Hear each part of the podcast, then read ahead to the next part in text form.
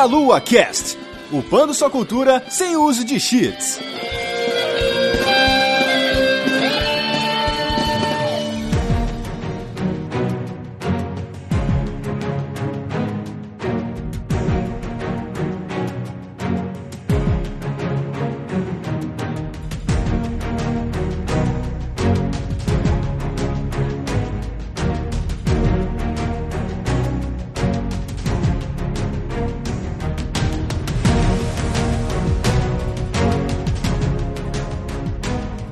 Saudações, queridos ouvintes. Está começando mais um Mealocast. Eu sou o Renato Seveniani e estou aqui com a Laura Giordani. Olá, amores e amoras. Vamos ter expectativas para elas serem eventualmente destruídas. Boa. Estamos aqui com o João. Fala, rapaziada. João Vinícius e eu espero que o meu dinheiro permita eu jogar pelo menos metade desses jogos aí. Pelo menos metade. Metade tá bom. Eu não consegui jogar isso ano passado, né? Acho que nem merece metade. Acho que não tem nem tanto jogo bom assim não, tá bom?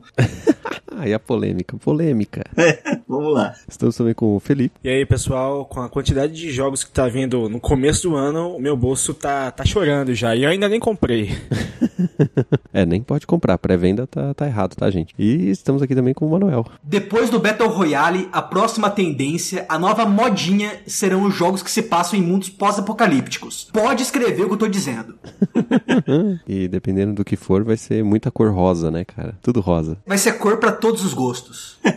Muito bem, gente. Vocês devem ter entendido aí. A gente vai falar aqui um pouquinho sobre o que, que a gente espera que seja mais interessante aí nesse ano de 2019. Já vamos deixar claro aqui que a gente vai focar em títulos que a gente, como gravadores desse programa aqui, temos mais interesse. Não necessariamente vai combinar com aquilo que você que está ouvindo tem interesse, mas a gente quer saber também o que, que você tem interesse e por que, que você tem interesse. Então, na hora que você terminar de ouvir aí, vai deixando aí seu comentário que na sessão de e-mails da semana que vem a gente vai conversando junto. E vamos lá para nossa sessão de recadinhos.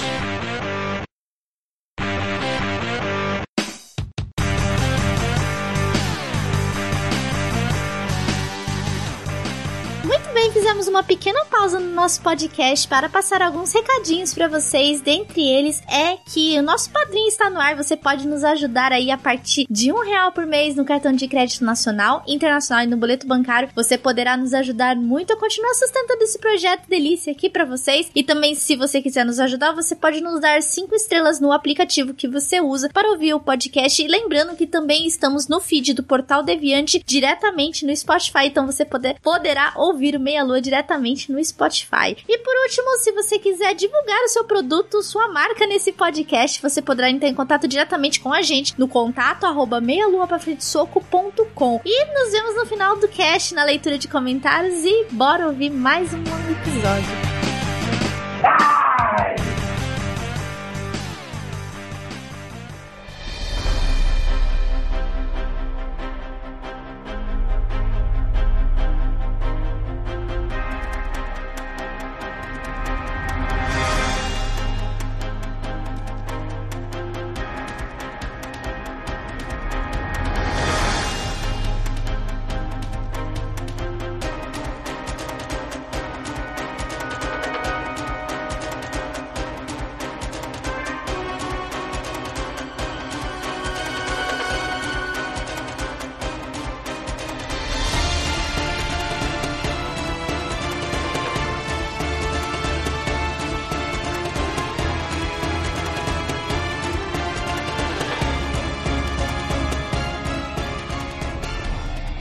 De volta. Vamos aqui gravar sobre o que a gente espera sobre esse ano de 2019 para os joguinhos. Primeiramente, a gente vai conversar aqui sobre o que a gente espera que sejam as atitudes, né, das empresas aí. Afinal de contas, em 2018 a gente teve um, um bom ano para os jogos aí, né? Uma bela disputa de entre God of War e Red Dead Redemption 2 pelo título de melhor jogo do ano. Muitas listas com jogos indies ali com grande destaque. Tivemos grandes mudanças ali em questão de apresentação da indústria que vai ser para esse ano aqui. Obviamente esse começo de ano aqui que tá recheado de lançamentos de peso que podem ou não comprovar serem bons, né? A gente vai descobrir isso só depois que jogar. Mas como a gente tá aqui começando o ano e tal, não sei o que, e tivemos no final do ano passado o anúncio de que a Sony sairia da E3 ou não estaria apresentando na E3 nem na, na pré-conferência e nem no show floor lá, então a gente já começa falando dela aqui. Vamos tirar o, o elefante da sala e vamos definir aí. O que, que vocês acham que a Sony vai aprontar esse ano aí? Por que, que vocês acham que ela saiu da E3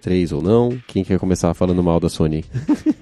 Pra mim é difícil falar mal da Sony porque eu cresci sendo menina da Sony. Mas eu acho que isso aí da Sony querer sair da E3 é algo que ela já deve ter notado, que nós estávamos notando que se tornou uma apresentação extremamente genérica. Aham. Que não é uma apresentação pra quem vai comprar os jogos, é apresentação pra quem vai falar dos jogos. E sem falar que a Sony ela tá com uma, várias mudanças, porque ela permite o cross-plataforma. Isso é uma grande mudança pra eles. Uhum, verdade. É uma mudança importante no final do ano passado mesmo. Descer um pouquinho do pódio dela e aceitar jogar com os outros, né? Uma dessas, eh, desse- desses sintomas aí da Sony sair um pouco do, do salto, né, entre aspas, a saída da E3 eu acho que é uma jogada de, de humildade da Sony de falar assim, gente, olha só, não vale a pena a gente gastar esse dinheiro com o chão da E3, sendo que a gente, o que a gente tem pra mostrar vocês já viram. Eu acho que esse ano, em 2019, eles vão fazer o evento deles, né? Que ano passado eles cancelaram. Sai mais barato e não fica redundante, sabe? Por que, que eles iriam, iriam pra E3 de novo pra mostrar o que já tinham mostrado em anos passados? Assim, é uma decisão, entre aspas, que pra gente que é fã e é da mídia e trabalha veiculando notícia da indústria é muito triste, né? Que a gente gosta da festa. Mas, assim, corporativamente, dentro da Sony ali, eu acho que é uma decisão acertada. Não vejo nada de errado, não, entendeu? Uhum. Eu acho que a Sony, ela é uma empresa que vai na, meio que na contramão assim, é em prol dela, porque, vamos supor, eles estão gastando dinheiro na E3, e já tem duas E3 que eles estão apresentando os mesmos jogos, mas com trailers novos. Financeiramente falando, não vale mais a pena eles participarem, sendo que eles vão mostrar as mesmas coisas que já foram apresentadas. Então, eu acredito que para esse ano, eles vão fazer um evento próprio, talvez uma PlayStation Experience, mas eles vão apresentar todo o line-up, data de lançamento dos próximos jogos. Se eles pegarem tudo, englobar tudo em um evento só, eles já conseguem atingir muita atenção ali, a indústria vai estar virada para eles. Se eles fizerem um evento antes ou um pouco depois da E3, eles vão ter toda a atenção da indústria e talvez pode até rolar anúncios que estão sendo aguardados, né, como o novo PS5. Então, acho que eles fazerem um evento próprio é algo que pode funcionar, vide outras outras empresas como a Nintendo que faz eventos próprios, então funciona bastante. Acho que eles vão seguir esse raciocínio. Eu acho que tem duas situações. Primeiro, existe uma certa jogada da Microsoft que atrapalhou um pouco a Sony, que é ter roubado o anúncio principal dos multiplataformas, né? Aconteceu com o Cyberpunk, principalmente, né? Que foi o, o finalzinho da, da conferência da Microsoft lá e muitos outros títulos, né? Porque a Microsoft precisava mostrar poder de fogo do Xbox. A gente vai falar da Microsoft daqui a pouco. Mas eu acho que isso deu uma, deu uma diminuída na apresentação da Sony. Aí a Sony se viu forçada a apresentar os jogos dela, né? Só os jogos dela. Só que os jogos dela já tinham sido apresentados antes e isso dá uma caída. Eu acho que a Sony podia ter saído da E3 ou, no, no caso, falado: olha, a gente não vai ter uma pré-conferência, mas a gente vai estar lá no show floor e vai colocar os jogos para vocês jogarem. Porque eu acredito que a Sony vai anunciar data de lançamento desses jogos por volta de, do final de março, começo de abril. Eu não acho que ela vai esperar até a PSX, que teoricamente é no final do ano, para fazer isso, né? Eu acho que é um pouco arriscado demais simplesmente não fazer nenhum esquema de grande anúncio até o final do ano, né? E ficar só cada jogo específico e fazendo marketing único, né? É possível que eles não façam uma grande convenção, que nem todas as empresas fazem. Eles podem simplesmente fazer anúncios na época da E3, tipo soltar notícias no blog da PlayStation, lançar trailers, só dar aqueles teasers antes de mostrar tudo na, na conferência deles. Se a Sony não falar nada até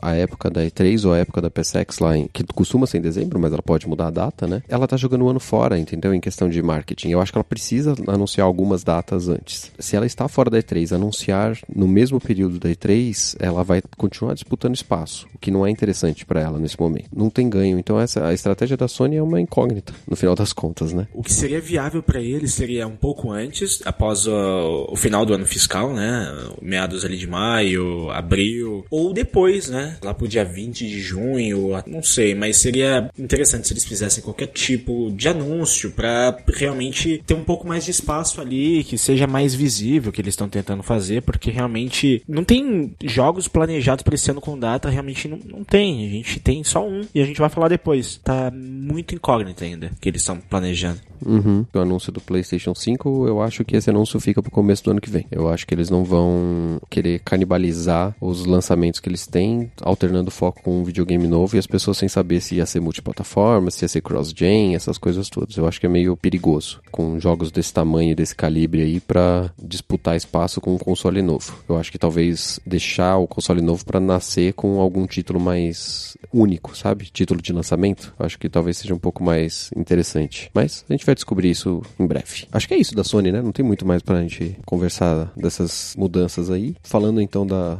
Microsoft, que ano passado aproveitou a, a deixa de que a Sony não estava com tantos títulos na ponta da agulha ali de lançamento e, e forçou a barra e lançou, sei lá, acho que sim, quase 50 jogos no, na apresentação dela, um bagulho gigantesco. A expectativa né, que a gente tem com a Microsoft é semelhante ao que aconteceu do, na reta final do ano passado, quer saber quantos e quais estúdios a Microsoft vai comprar. O que, que vocês acham aí? Uma vantagem que a Microsoft tem sobre a Sony é que eles possuem a plataforma do PC ser mais fácil, mais direto a eles. Então, em questão de número de jogos, a Microsoft sempre vai superar, porque agora que tem lá a loja do Xbox no computador, na Windows Store, é muito mais fácil pro pessoal lançar indie pela Microsoft, inclusive. Então, eu acho que a gente pode esperar da Microsoft para 2019 são mais jogos que são lançados tanto pro PC, tanto pro Xbox, que isso nem sempre é o caso, virou meio que standard. Uhum. E mais boom de indies, gente. Indies para tudo quanto é lado. Pium, pium, pium. Você quer um indie, você quer um indie, todo mundo ganha um indie. Yes! Por favor, quanto mais indies, mais legal. Ela tá vendo PC, mas ela ainda não entrou de fato no PC. Porque, por exemplo, o serviço do Game Pass dela ela não fornece quase nenhum jogo pro PC. Ela só fornece os jogos realmente que são exclusivos da Microsoft. É, tem uns 10 jogos aí, né? E para piorar a situação, vamos falar de jogos relevantes, né? Você vai ter aí jogo realmente de qualidade o Dead Rising 3 e o Sunset Overdrive, entendeu?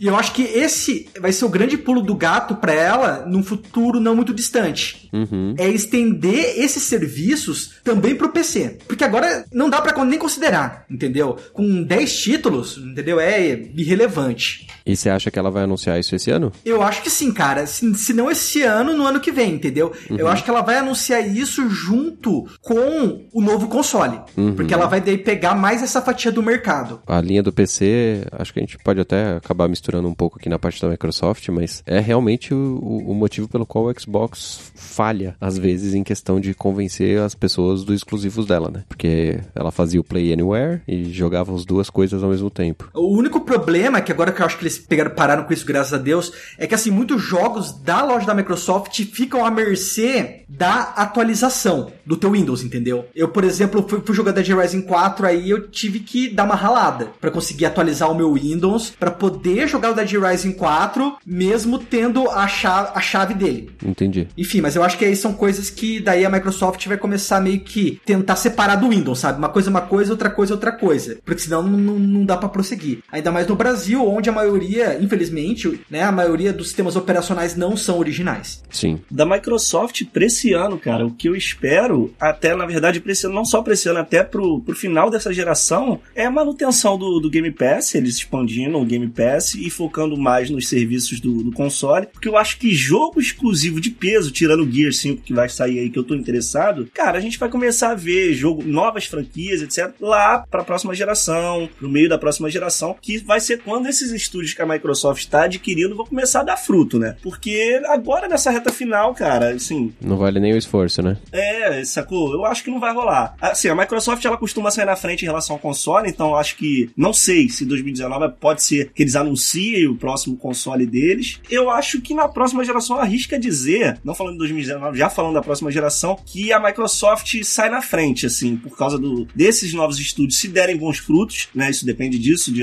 bons anúncios, e por causa da retrocompatibilidade do Game Pass. porque O cara vai, vai pegar um console novo, que ele vai assinar o Game Pass e já vai vir com a retro do Xbox original, 360, One, e os diversos jogos que tem no Game Pass, que eu acho que acho que hoje deve ter o que? Uns 200 e poucos jogos já lá, né? Apesar da maioria ser jogo bastante antigo, mas é muito jogo. E esse lance dos jogos exclusivos da Microsoft Microsoft já, já saírem lá nativamente. Então imagina, se os caras conseguirem é, fazer em 2019, anunciar jogos de peso assim, mas eu tô falando de peso mesmo, igual um jogo de Playstation, Uhum. que vão sair dia de, do lançamento no Game Pass, você pagando ali 20 e poucos reais por mês, aí, mano, vai chegar arrebentando, né? Eu vou seguir o raciocínio de vocês, porque pra esse ano eu não acredito que a Microsoft vai fazer algum anúncio de um jogo AAA que seja muito espalhafatoso, porque a gente já tá em final de geração. Não acredito também que esses estúdios eles vão trabalhar em alguma coisa agora, porque como vocês falaram, realmente não vale muito a pena. Então a Microsoft tá adquirindo estúdios, talvez, não sei, no decorrer do ano eles possam adquirir ainda mais, mas para começar a trabalhar em projetos futuros pro próximo Xbox. Vou chutar aqui lá para 2021. Eles vão fazer no decorrer desse ano a manutenção dos serviços deles, melhorando a qualidade online e também crossplay, porque a Microsoft tem essa facilidade. Eles têm esse retrocompatibilidade. Então, eu acredito que eles vão manter a manutenção da retrocompatibilidade para ainda ficar cada vez melhor o serviço deles, mas realmente para esse ano não vejo eles lançando alguma coisa muito nova. Para que no decorrer do ano eles possam anunciar talvez a, a nova geração, mas não, não vejo realmente algo de muito grande para eles. Eu concordo que o Game Pass é algo que a Microsoft tem que manter. Eu acho que eles não seriam nem malucos de tirar esse negócio. Mesma coisa para retrocompatibilidade. E eu entendo que isso é como a Microsoft enxerga o negócio de videogames para o futuro, né? Tanto que existe o boato ali de que a Microsoft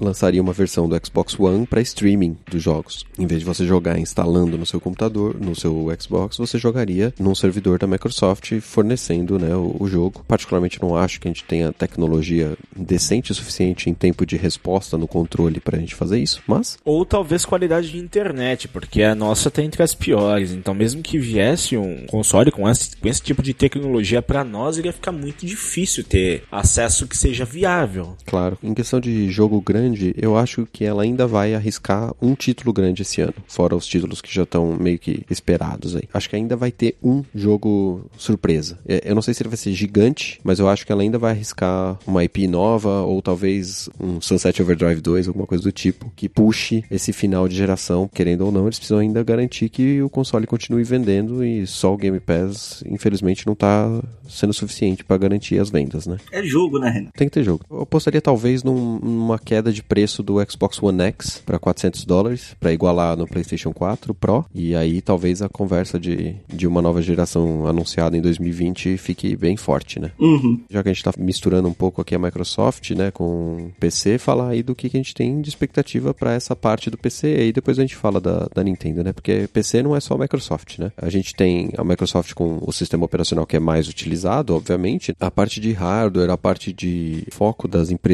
no, no PC, a entrada da Epic como uma loja concorrente da Steam, potencialmente algumas outras aí fazendo concorrência. O que, que vocês acham que pode acontecer nesse mercado de PC? A Steam, ela era um monopólio e nos últimos anos ela vem deixando de ser esse monopólio, principalmente porque várias desenvolvedores e distribuidoras estão optando por manter seus jogos apenas nas suas próprias plataformas, que inclusive foram recém-criadas, né? A Ubisoft está fazendo isso, vai ter jogos The Division, provavelmente aí outros jogos que virão vão ser lançados apenas nela. A Bethesda, né, para quem não sabe, ela tem uma plataforma própria, o Fallout 76 foi lançado também só para ela, e a Epic aí tá pagando muito mais pros desenvolvedores que resolverem vender na plataforma dela, né? A Epic aí que é responsável pelo famoso Battle Royale Fortnite. Então eu acho que essa divisão só vem a melhorar pro jogador de PC. Apesar de ter muitos jogadores aí que são meio xiitas e não gostam de comprar jogos fora da Steam, eu acho que assim, na parte de economia, na hora de você comprar, vai valer muito a pena, sabe? Porque geralmente quando ela é vendida na própria plataforma, ela é vendida por um preço menor. E quando ela é vendida, por exemplo, tanto na Steam quanto na Ubisoft, o preço na Ubisoft tende a ser menor. Nem que você tenha que gastar lá as famosas moedinhas da Ubisoft para adquirir um desconto. Uhum, e a Ubisoft também vai, vai publicar na, na Epic Game Store. É, já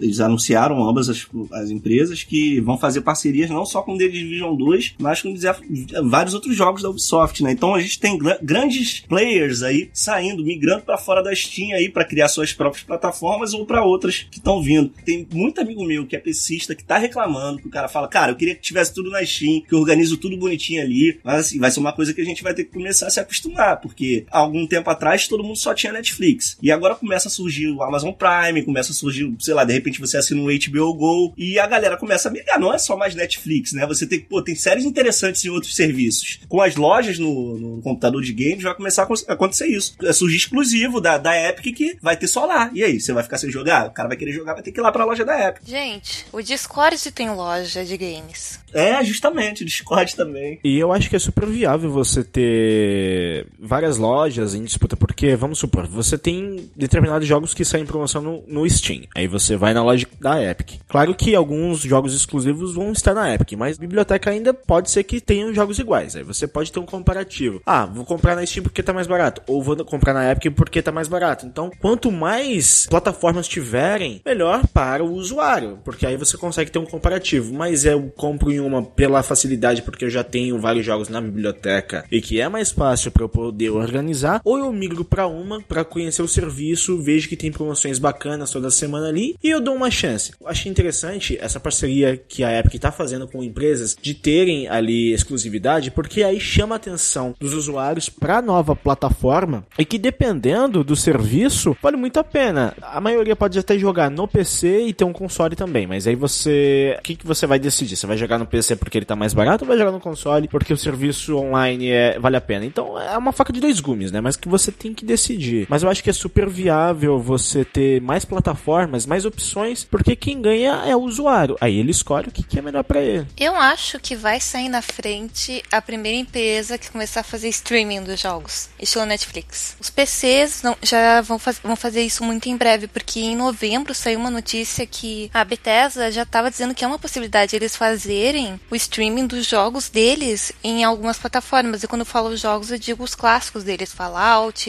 Elder Scrolls. Você tá falando do jogador jogar sem instalar, é isso? É, e de certa forma, o streaming já é usado pela PlayStation Now e já tem esse tipo de serviço presente no Japão, com a Capcom já planejando a sua própria plataforma. Então eu acho que a primeira empresa que conseguir fazer o streaming dos jogos dela pro PC e fazer funcionar vai ser a empresa que vai pra frente. E eu acho que isso pode rolar em 2019. Nessa parte do, do streaming eu continuo meio reticente ainda por causa de, de tecnologia de conexão, né? Não, é que vamos parar pra pensar, gente. Se nós tivermos um serviço de streaming, ah, esse estilo Netflix, em que você pode, por exemplo, já jogar um jogo por dois meses e você decide que gosta do jogo, ou o próprio serviço talvez possa te direcionar para um lugar que tu pode comprar ele. E isso vai ser benefício para ambos os donos e compra usuários. O Game Pass e o, o Vault da EA permitem isso. Você joga. Quer dizer, o Game Pass, obviamente, você joga o jogo inteiro quando você quiser e pronto. Mas é, eles te dão descontos quando você quer comprar o jogo em definitivo. É importante também, porque afinal de contas você já tá jogando, né? É, e vendo que a EA não quebrou mesmo com todas as burradas dela, dá pra chegar à conclusão que isso funciona. Funciona. Na parte de PC, a gente tem a parte de hardware também, né? Igual a gente tem na expectativa aí do Xbox e do PlayStation lançarem as suas próximas versões, do meio pro final do ano, o anúncio de, de novos, novas placas, novos processadores, etc, né, Manuel? Só que com o anúncio da,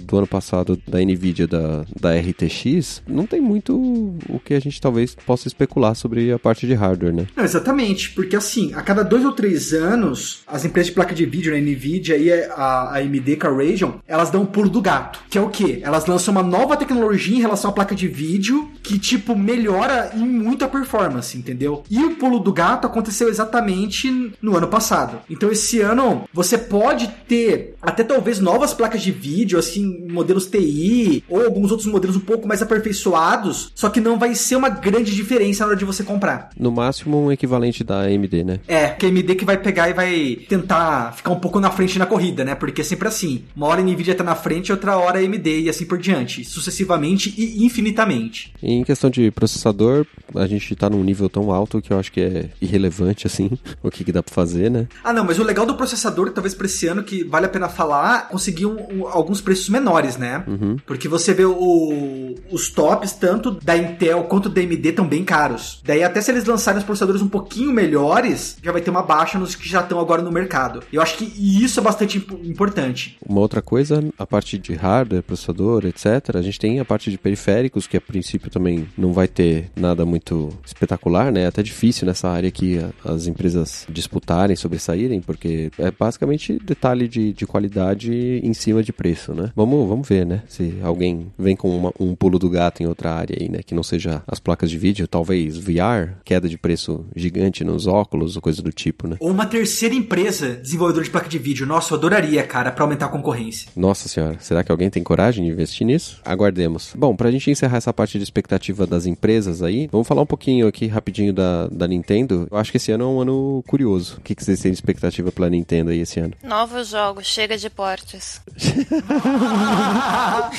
Não, mas eles anunciaram um tempo atrás que eles iam continuidade pro 3DS, porque ele tava meio abandonado, meio de cantinho desde a chegada do Switch, que faz todo sentido. Porém, após uma pesquisa de mercado, eles disseram que iam continuar lançando jogos pro 3DS. Não falaram a respeito de novos títulos especificamente. Só disseram, ah, a gente não vai abandonar, não vai morrer. Eu quero ver o que, que eles vão fazer de novo pro Switch e o que, que eles vão fazer de diferente pro 3DS. Muito provavelmente, como eles já dominam o sistema do Switch, provavelmente vai vir uma versão nova, um Switch 2.0, que consuma menos bateria, que tenha um pouco mais de funcionalidade, mas acho que vem sim um, um novo console deles. O que eu tô esperando deles é revelarem mais do, do Pokémon, né, cara? Porque a gente não teve basicamente nada. Agora, sobre o 3DS, realmente tá abandonado, não tem saído nada, não tem notícia quase nenhuma dele, porque o Switch realmente tá uma febre no mundo inteiro. Todo lugar que você vê é Switch. Inclusive, as pessoas elas estavam usando muito o Switch como portátil que em algumas lojas lá do Japão deixaram até de vender a dock. É muito mais fácil, né? Você sair para um lugar e você levar o Switch ali, você vai jogando. Cara, é muito mais fácil do que você jogar no console de mesa. Devido a utilizarem muito mais o Switch como portátil, talvez venha assim uma nova versão dele voltado mais pro portátil, dando mais facilidade, mais funcionalidades para esse tipo de função que o Switch possui. Hum, tem um pequeno problema. Se eles darem mais prioridade pro portátil, eles vão perder o grande diferencial do Switch, que era fazer os dois. Não, mas eles podem até continuar fazendo os dois. Eles podem dar mais atenção no portátil porque as pessoas consomem mais o portátil. Por exemplo, se você aumentar a bateria, vender uma caixa sem o dock, você já diminui aí 20 dólares do preço, coisas desse tipo, né? Que delícia, hein? Sim, sim, pode ser. Um carregador menor que só funcione no modo portátil, essas coisas, né? Vamos levar em consideração que as pessoas consomem mais o, o Switch no modo portátil. Então você tá lá o tempo todo tendo a bateria sendo consumida. Então se você trocar a placa da bateria, dando vida útil maior, um tempo de recarga menor para você, você tem ali um tempo maior para você aproveitar. A única dificuldade quando eu tive o Switch foi de eu querer utilizar ele o tempo todo, portátil, acabava a bateria, eu tinha que colocar na dock e aí eu tinha que jogar como console de mesa. Como as pessoas lá no Japão, elas estão o tempo inteiro, o tempo inteiro com o Switch, é muito mais fácil você priorizar isso, mantendo que já possui na dock, porque eu acho que a dock nunca vai deixar de existir, mas mantendo que já tá bom pra deixar melhor. Cara, não veio pro ocidente o Monster Hunter Generation Ultimate. Então a partir desse momento eu vendi meu, eu vendi meu 3DS e ele pra mim é irrelevante. Não ligo. Pode morrer o 3DS. Exatamente, cara. Boa bola pra frente. É, assim, é, quanto ao 3DS e ao Switch, eu acho que o 3DS tem mais um ano de vida e só e acabou. O problema é o seguinte, com o 3DS ele tem uma coisa que o Switch nunca vai ter, que é duas telas. Haha. É uma habilidade de, de você poder programar alguns tipos de jogos muito importante. Uma variedade de jogabilidades muito interessante. Tudo bem, já foi explorada a maior parte delas. Assim que o 3DS morrer, não vai existir mais. Não acho que ela vá parar de ter a plataforma, mas é, é- é inevitável que ela morra. O caso do Switch, eu acho que ele ainda não compete com o 3DS por conta dessa diferença, né? Por conta de peso, tamanho, etc.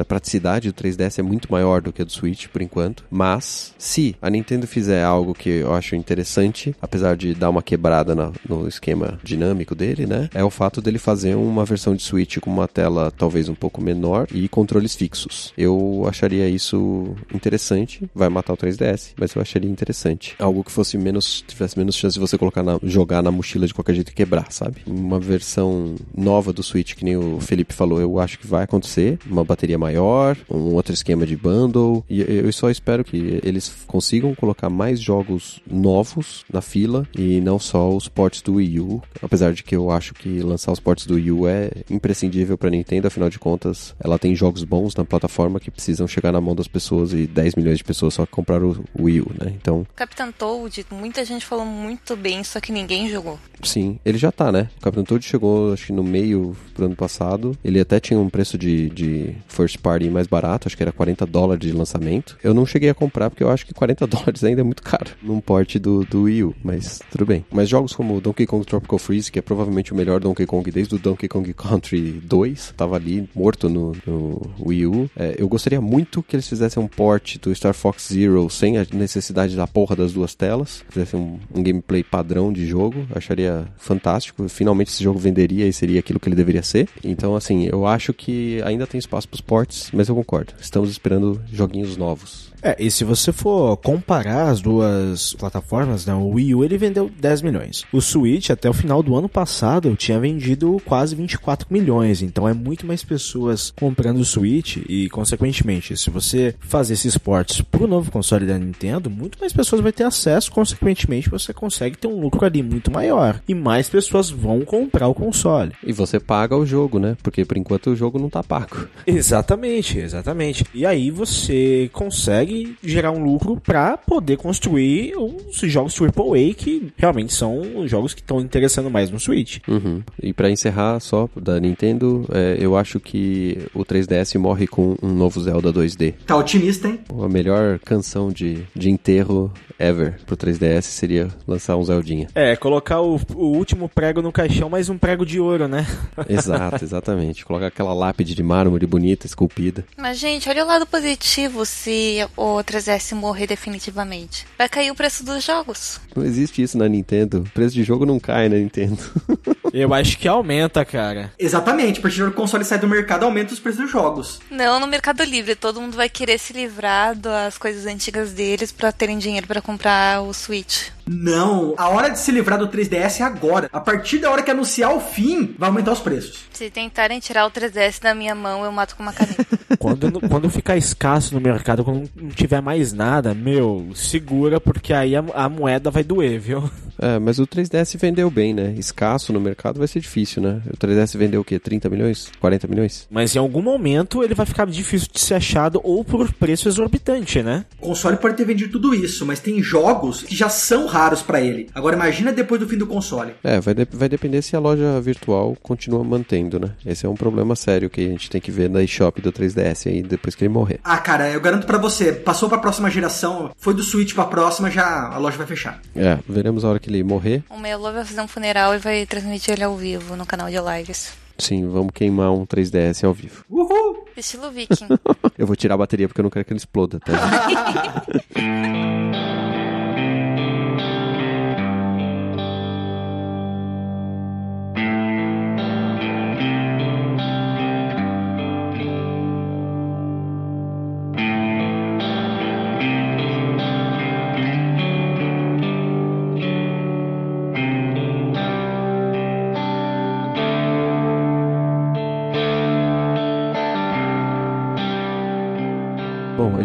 da nossa expectativa sobre os hardwares, sobre as empresas, etc, né? A gente não vai ficar comentando sobre a expectativa das empresas de software específica, né? Sega, Ubisoft, EA, Bethesda, blá blá blá, porque a gente vai falar agora. A gente vai falar agora do que elas prometeram pra gente que vão entregar e a gente vai dizer o que, que a gente acredita que elas vão entregar, certo? Bom, vamos começar aí chutando alguns joguinhos bacanas aí numa ordem controlada. Não vai ser ordem de lançamento, datas, nem etc, nem ordem de, de gosto, é só o que, que vocês esperam que sejam jogos legais e que vocês vão comprar. Esse é o nosso critério, tá, gente? Jogos que a gente vai comprar o quanto antes, depois do lançamento aí. E, e não na pré-venda, tá, gente? A gente não recomenda comprar na pré-venda, espera lançar, depois você compra. Eu vou explicar pra todo mundo por que você não deve comprar na pré-venda.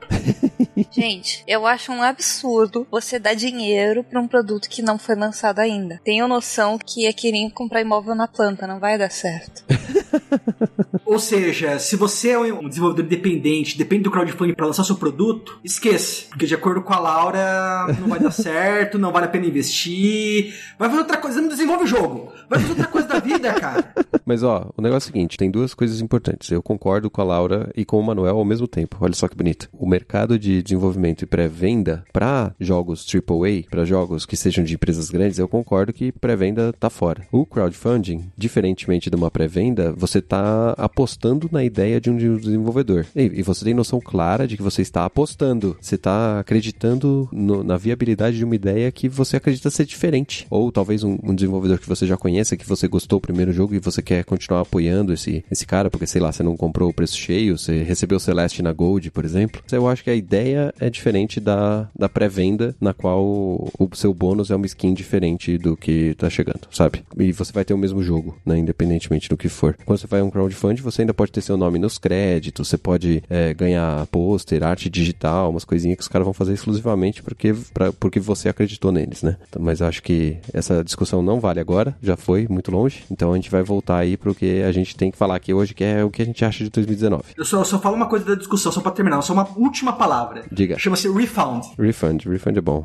Bom, Laura, puxa aí, qual o joguinho que você, você espera bastante nesse ano aí? Olha, eu tô louca pelo Doom Eternal desde a E3. A gente não viu muita coisa do Doom na E3, mas na QuakeCon nós tivemos um gameplay gigante, nós entendemos muita coisa da mecânica. E eu acho que cara, é um jogo do Doom, mas falando em quem, tipo, cresceu jogando Doom, é uma coisa que tá impressionante. Eles estão com uma história que é fácil de entender agora, porque não sei se vocês lembram, no Doom, os primeiros Doom, Wolfenstein lá, era muito difícil entender o que que tava acontecendo. Você só via, tipo, alguma coisa se mexendo e estourava. O Doom ainda é isso, mas a diferença é que agora nós temos como aprender a história e nós temos como entender meio que tá acontecendo. E essa ideia deles de poder continuar uma história é algo que, se falasse isso do primeiro Doom, era um absurdo. Então, eu quero muito jogar Doom Eternal. As mudanças, eles estão incríveis. Nós temos armas muito mais legais. Tem a mecânica que você pode executar os demônios, seus inimigos de inúmeras maneiras diferentes. E não tem data de lançamento. Eles disseram que vai ser pra 2019. Eu quero que saia em 2019, mas, meu Deus. É, o primeiro Doom foi muito bom, né? Então esse segundo aí já era uma expectativa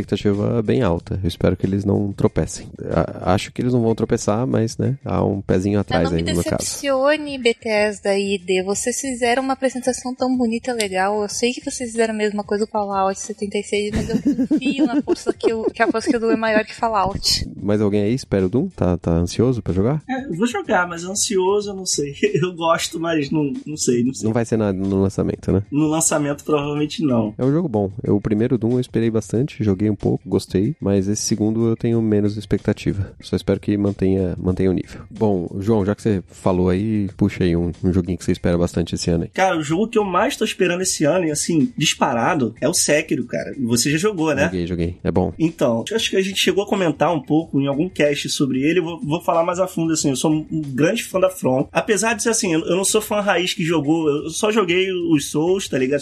Joguei o que todo mundo jogou. Mas assim, acho que é a, a franquia de jogos preferida, sim, Soulsborne, tá ligado? Uhum. E eu tô preocupado porque eu já vi muitas mudanças, assim, na parada. Eu é, fiquei sabendo recentemente que você só vai usar uma arma, vai ser só aquela espada e tal. Eles já mudaram o sistema de batalha. Esse lance do, dos cabos, de você ficar pulando de local para local, eu acho que vai cortar um pouco da exploração ali do, do ambiente que, que os jogos da, da From é, sempre foram muito. Sempre foi muito bem feito, né? O mapa ali pra você transitar de uma área para outra e tal. E, e tem toda a questão do environmental storytelling, da, daquele lugar tá te contando uma história. Eu não sei se isso vai funcionar tão bem nessa verticalidade do jogo. Mas ao mesmo tempo, essas minhas preocupações, assim, mesmo com tudo isso que eu tô pensando, a From, quando ela muda, ela geralmente manda bem, assim, saca? Eu, não, eu, eu joguei os três jogos da série Souls e, eu, e as mudanças que foram feitas de um pro outro, tirando dois ali, tem algumas coisas que não são legais. Cara, os jogos evoluíram e foi tudo ok. Pra mim, tem gente que não gosta muito do 3, eu acho o 3 sensacional. E uhum. quando fizeram o Bloodborne mudando tudo, quando começou a sair as coisas, a gente também ficou desesperado. Ah, tá tirando o que, que é essa arma de fogo aí? Não sei o que, e tá tudo diferente. E aí é um dos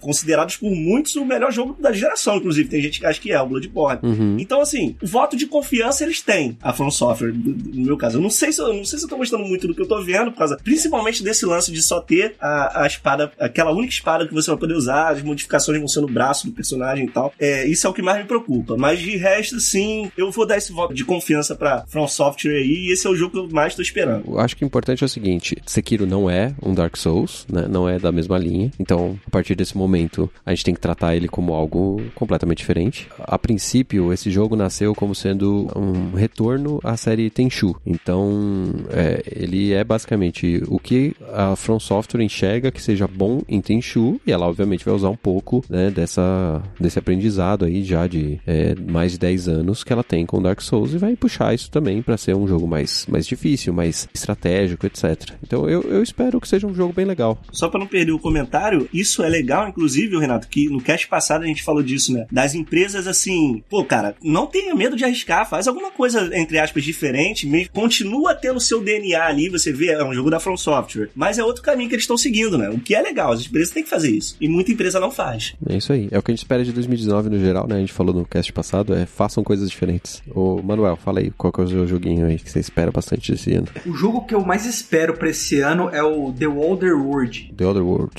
O que, que é esse jogo aí? Ele é um novo RPG de ficção científica em primeira pessoa, single player, desenvolvido por nada mais, nada menos que a Obsidian. Obsidian, comprada pela Microsoft. Ela é comprada pela Microsoft, mas essa compra foi recente. Esse jogo, em especial, ele não vai ser exclusivo pro Xbox One. Não. E nem tá recebendo dinheiro aí da Microsoft, né? Porque ele já começou a ser desenvolvido muito antes dessa aquisição. Deve receber dinheiro de marketing, né? Esse deve ganhar. Ele lembra muito Fallout, né? Porque ambos os jogos aí são FPS que se passam em mundos retrofuturistas, né? Uhum. Mas enquanto aí a tema do Fallout aí acontece num futuro pós-apocalíptico, a história do Otherworld também se passa no futuro, só que num outro planeta. Uhum. E por que eu tô na expectativa desse jogo? O fato é que a Bethesda cometeu muitos erros nos dois últimos jogos da série Fallout, Certo? Uhum. enquanto a Obsidian, né, que inclusive desenvolveu um Fallout, né, o New Vegas, ela aprendeu muito desde então, né? Mesmo ela não tendo aí tantos recursos, né, quanto grandes estúdios, a Obsidian concorreu aí ao Game Awards Uhum. do, de 2018 com o Pillars of Eternity 2 como melhor RPG e perdeu pro Monster Hunter World, né? Que nem é um RPG, mas enfim, isso não vem ao caso.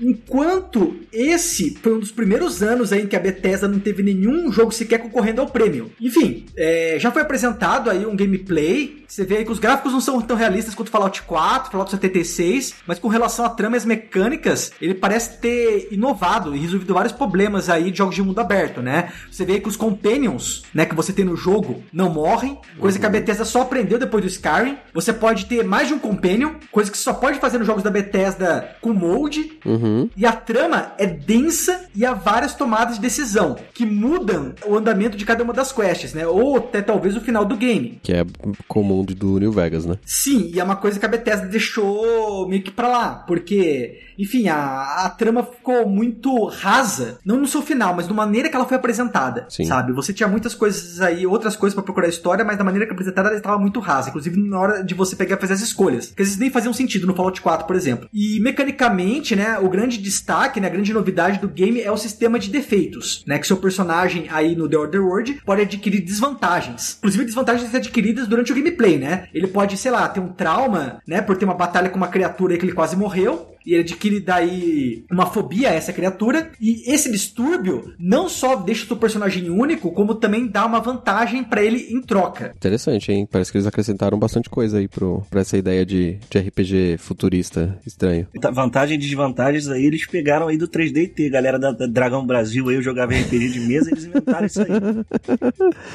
Olha só, hein, isso daí já- já vem desde Vampira Máscara, hein? GURPS, GURPS tinha também. Eu jogava só o 3DT, meu amigo, a, a D&D. Quando o 3D era divertido, porque dependendo do cenário, você tinha umas desvantagens muito loucas, assim. Era bem da hora. É, tem, cara, até hoje tem umas vantagens legais. Uma vez eu fiz uma vampira que a maior desvantagem dela é que era, ela era contra lutar dentro do perímetro urbano porque ela achava um absurdo estragar uma cidade.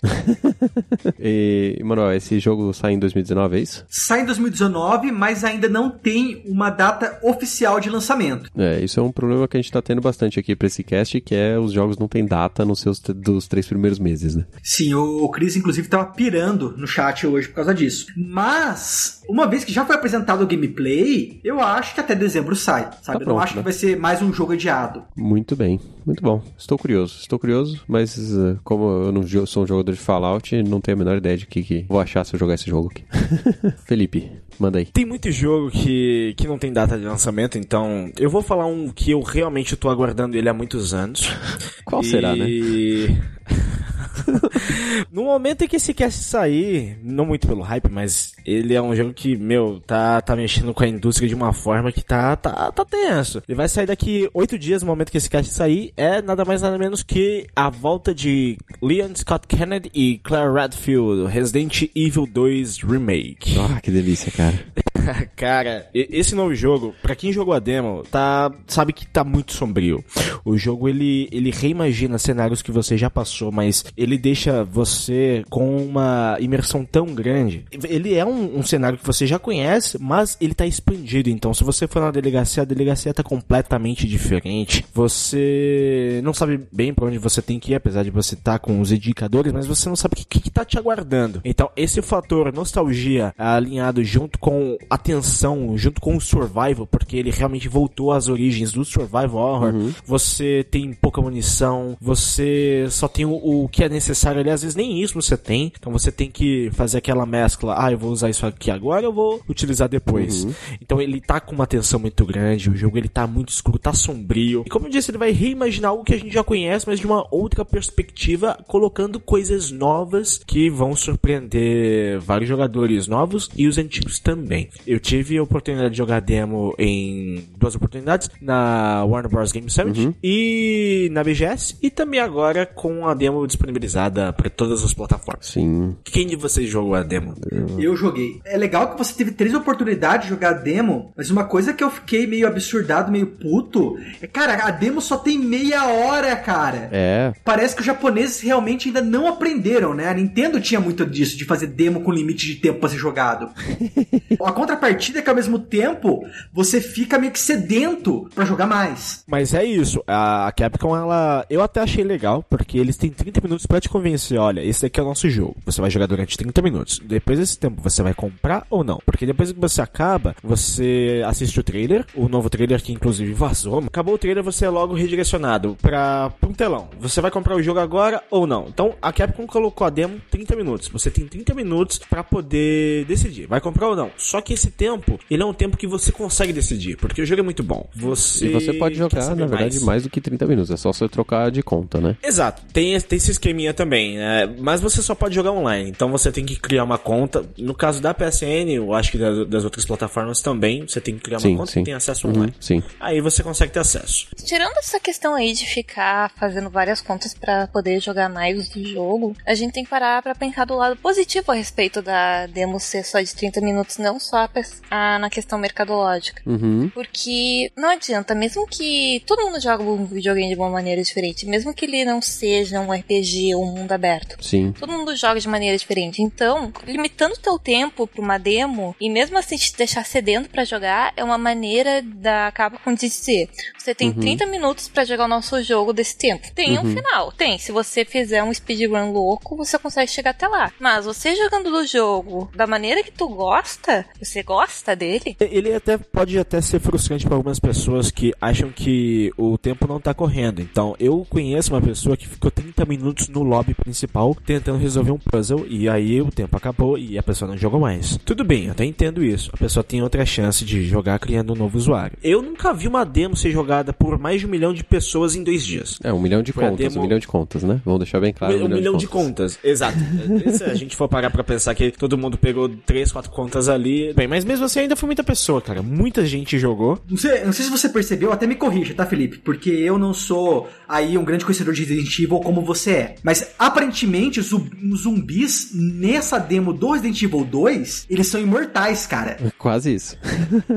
E será que vai acontecer algo semelhante aí na versão final do jogo? Eles são de fato imortais na demo? Conta aí pra mim, cara. Eu acredito que sim. Essa demo é, é a que, pra mim, se aproxima de forma muito próxima à build final do jogo. Porque essa foi a demo que a gente teve algumas alterações das outras demos que a gente jogou. Algumas coisas ali do, do diário de policial, desenhos novos, puzzles mudaram, a numeração mudou. Eu acho que na build final, algumas outras coisas ainda vão mudar, pra nem todo mundo já saber de cara como é que vai ser a resolução deles, ou pequenos códigos assim podem ser alterados. Agora, com relação aos zumbis, eu acredito que sim, a dificuldade vai ser mantida dessa forma, só que para ultrapassar eles você vai ter que usar de estratégia, porque eles têm tem pontos que vocês podem destruir. Tem os braços, tem as pernas. O pessoal da Capcom indicou que para você passar por um zumbi, o ideal é que você atire nas pernas deles, para que as pernas se soltem do corpo, eles vão começar a se arrastar, mas eles não oferecem tanto risco assim como se eles estivessem em pé. E como esse jogo ele vai voltar às raízes, onde você vai ter que ir e voltar por, pelos mesmos corredores diversas vezes, é muito mais fácil você poupar munição atirando duas, três vezes na perna do que gastando 10 balas matando um único zumbi. Sim. Então, realmente, vai, vai ser mantido esse nível de dificuldade, mas você vai ter que usar muito mais de estratégia. Eu acho interessante essa abertura de jogabilidade, mas eu acho que dessa vez eles vão deixar uma tela de seleção de nível de dificuldade para você fazer os zumbis morrer mais rápido, eu acho. Eu acho que sim, porque senão seria muito como o 4 é, né? Se você tá muito bem no jogo, os inimigos vão ficando mais difíceis. Não é, né? não é uma má ideia. As pessoas, quando souberam disso, ficaram meio putas, mas eu acho excelente no 4 isso. É, é assim, descobriram isso muitos anos depois que o jogo foi lançado. Mas é, poderia até funcionar. É. Ah, do jogo, de repente, secar a- as munições, os inimigos ficarem mais difíceis. Mas depende muito do cenário, né? Porque se for um cenário muito fechado assim, tipo o primeiro, que é o da RPD, você pode até ficar perdido ali, encurralado, porque tem muito zumbi. Então, eu não sei como é que eles vão É. fazer. A gente vai descobrir Talvez daqui eles- uma semana, É. então tá tranquilo. Daqui uma semaninha. Eu também espero bastante esse jogo. Resident Evil 2 é um dos meus preferidos. Eu tenho uma boa expectativa e a- o que eu joguei dele também me, me satisfez, sabe? Eu não joguei a demo de novo, porque já falta pouco aí, eu não vou ficar gastando meu tempo de novo. É meio estranho assim, mas nesse ano, além do Resident Evil 2, que é o jogo que eu mais espero desse ano, não tem tantos os jogos gigantes assim que, que me atraiam. Fala assim, não, eu vou querer comprar esse jogo de cara. Eu acho que isso vai mudar na hora que ocorrer os anúncios é, de meio de ano ali, né? Principalmente a Nintendo que gosta de anunciar em junho para lançar em agosto, né? Eu talvez tenha uma surpresa ali, mas é, desses outros lançamentos aqui, eu acho que o, o Ori and the Will of Wisps é o jogo que eu mais espero depois do Resident Evil 2. Joguei lá na, na Brasil Game Show, é lindo, esse jogo é lindo. Eu gosto muito do primeiro, infelizmente eu não acabei ainda porque eu tô travado num pedaço lá que só me, só me ferro, mas é, esse segundo eu achei que eles deram uma refinada na movimentação do Ori, no gameplay, eles incluíram algumas mecânicas interessantes ali, de você navegar pela areia e tal. Espero ter alguma surpresa ali sobre alguma mecânica mais diferentona, igual foi no, no and the Blind Forest, a mecânica do Bash, né, pra você pular, bater nas luzinhas lá e você ganhar um- uma velocidade maior ali, conseguir alcançar plataformas mais altas. E eu espero uma história interessante e tocante, tanto quanto é do primeiro, né? Que já começa fazendo você chorar e tentar continuar jogando o começo ali depois que você tá, você tá parado molhando o controle. Eu sou uma manteiga derretida, velho. Eu tô, eu tô chorando em qualquer jogo que me toque assim, eu tô, tô já caindo em pranto É, já. então, cara. esse primeiro aí ele começa. Chorei no Journey. Eu posso contar uma história que vai deixar o Felipe meio desconcertado? Quando a gente tava no corredor dos indies da BGS, ele tava jogando o Lino The Lion, eu tava falando lá com os desenvolvedores do jogo, aprendendo mais, e quando eu olhei pro Felipe, ele tava com cara tão de coração partido, tão de coração partido, que parecia que alguém tinha chutado o cachorro dele e comida passou. Se eu não me lembro, não fui eu. O Lenin the Lion é, é impactante também. Mas voltando pro Ori, teve um demo dele na BGS e me corrija se eu tô errado. Eu lembro que nessa mecânica do Bash, eles adicionaram um pouco mais de movimento do cenário do jogo. Então eu lembro que quando eu usei o Bash pra pular de plataforma pra, pra plataforma, chegou a fazer um toin. Tem algumas animações um pouco diferentes do, do jogo, né? Alguma coisinha diferente. Eu não, não consegui notar em detalhe porque fazia muito tempo que eu tinha jogado o Ori primeiro, né? Mas tem, tem coisas diferentes mesmo. Bom, acho que mais um de cada um aí, a gente dá pra fazer um cast interessante já. Então, Laura, puxa aí mais um pra gente falar de joguinhos esperados aí desse ano. Eu tenho permissão pra continuar puxando o saco da Bethesda. Pode, você vai falar de Wolfenstein Youngblood, não? Rage 2, gente. Rage? Olha, Rage. Sim, claro, porque Rage é praticamente o fundador do, da nossa noção de FPS atual. Hum, E vocês devem saber, porque por muito tempo, muito tempo, o Manuel até fez uma piada no início dizendo que ia se tornar tudo colorido, ia virar um arco-íris maravilhoso, todos os FPS pra 2019. aham. Mas é porque todo mundo esquece da época que o pós-apocalíptico tinha três cores: aquele marrom que parece uma mostarda, Aham. preto e cinza. Daí o- esse novo Rage, ele vai, além de trazer o mundo aberto, esse cenário pós-apocalíptico, ele tá trazendo uma quantidade de cores que deve ter dado muito ataque epilético pros animadores, porque tá incrível. Porque imagina, tá- tem muita explosão de ator no meio, você está se movimentando, dá pra ver meio que as coisas passando segundo os vídeos de gameplay. Eu tô confiando em você, seus desenvolvedores. E tem a mecânica dos poderes novos, coisas que é para ser divertido, para ser destrutivo, que parece que tem bastante potencial. Sim, sim. E pelo jeito, o pós-apocalíptico nem aconteceu por causa de uma grande guerra, ou por causa do desastre nuclear, ou por causa de um grande tsunami. Não, foi um asteroide. Esse asteroide trouxe mutantes meio aliens pra cá. Parece que vai ser um jogo muito divertido, até mesmo para quem é um jogador casual de FPS. E chega em maio. Olha aí, está pertinho, tá pertinho. Eu, eu gostei da apresentação do Rage 2 quando, quando teve, mas eu não tenho jogado muitos FPS ultimamente, então não sei quando que eu vou botar a mão nesse treco não, mas eu fiquei curioso também. Infelizmente, por mais animada que eu esteja para o Rage 2, eu tô mais animada com as mudanças que talvez ele pode trazer, do que, que ele pode mudar nos próximos jogos. Sim, eu espero que esse ano ele mude a forma como a Bethesda apresenta jogo, porque foi muito vergonhoso. Não, gente, a gente não tá lá pra ver um show de rock. Eu gosto de rock, mas não, rock tem lugar. E a música era ruim, gente. A música era muito ruim. eu fiquei mais animada pelo que eu vi na QuakeCon, pra falar a verdade. Eu talvez não compre ele na hora, porque também é um problema que eu tive no vendo a gameplay do Doom. Uhum. Eu tenho um enjoo de movimento, sabe? Vertigem. Hum, Então, dependendo da câmera do jogo, pelo first person, eu não consigo jogar porque eu fico muito tonta. Culpo, eu culpo minha miopia. Mas o que vai acontecer? Eu vou esperar uma semana, talvez um mês, vendo gameplay de outras pessoas jogarem. E eu vou ver se eu assistindo fico tonta. Porque se eu não ficar tonta, assistindo significa que eu talvez não fique tonta jogando. uhum. É, uma, uma vantagem de FPS no PC, pelo menos, é que você consegue, em boa parte deles, mexer no, no field of view, no ângulo, etc. E às vezes diminui, né, um pouco esse, essa sensação. aí. Mas em um jogo como Doom, que o bagulho é frenético, é, tal, talvez isso não resolva tanto, né? Quem sabe eu não tenha tempo de me sentir tonta. Aí tem uma outra vantagem disso tudo ser uma simulação e não vida real. Eu posso pausar. É verdade. Sim. É verdade. Borderlands, você tem aí um concorrente à altura, cara. Toma cuidado, Gearbox. Toma cuidado, Gearbox. Principalmente se você fica aí tentando criar console novo de videogame, né? Você tá meio atrasado aí. Briguem, briguem, briguem, beijem, beijem, beijem.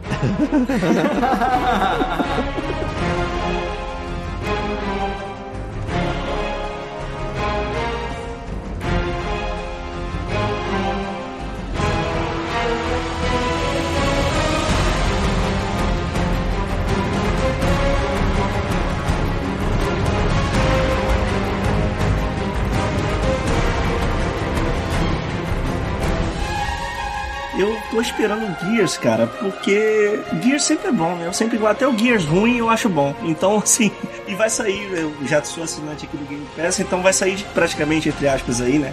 De graça. É. É, então vou pegar e vou jogar bastante. Mas tem um que eu tô muito curioso, cara, que é o Kingdom Hearts 3, cara. Porque eu nunca joguei nenhum, nenhum Kingdom Hearts, tá ligado? Pô, o trailer do jogo, cara, eu achei muito maneiro. Eu já achava o conceito do jogo bacana pra caramba. Só que nunca peguei pra jogar nenhum. E esse eu fiquei com vontade de jogar. E porque eu, eu não sei se vocês têm mais informações, mas eu geralmente nessa geração, esses jogos que estão chegando pra essa geração, muitos deles, muitos desses jogos já, já vêm de franquias mais antigas, eles estão adaptando o jogo pra quem começou agora, pra quem tá entrando agora, pra que ele funcione assim. E eu tô na curiosidade pra saber se assim que sair o Kingdom Hearts 3, eu vou, vou procurar em review, procurar tudo pra saber se vai estar assim também. Eu quero, não sei se algum de vocês tem informação. Quando eu se eu pegar o Kingdom Hearts 3 no lançamento, eu vou conseguir jogar de boa ou vou ficar muito defasado? Porque parece que a Olha, história desse jogo é meio zoada, né?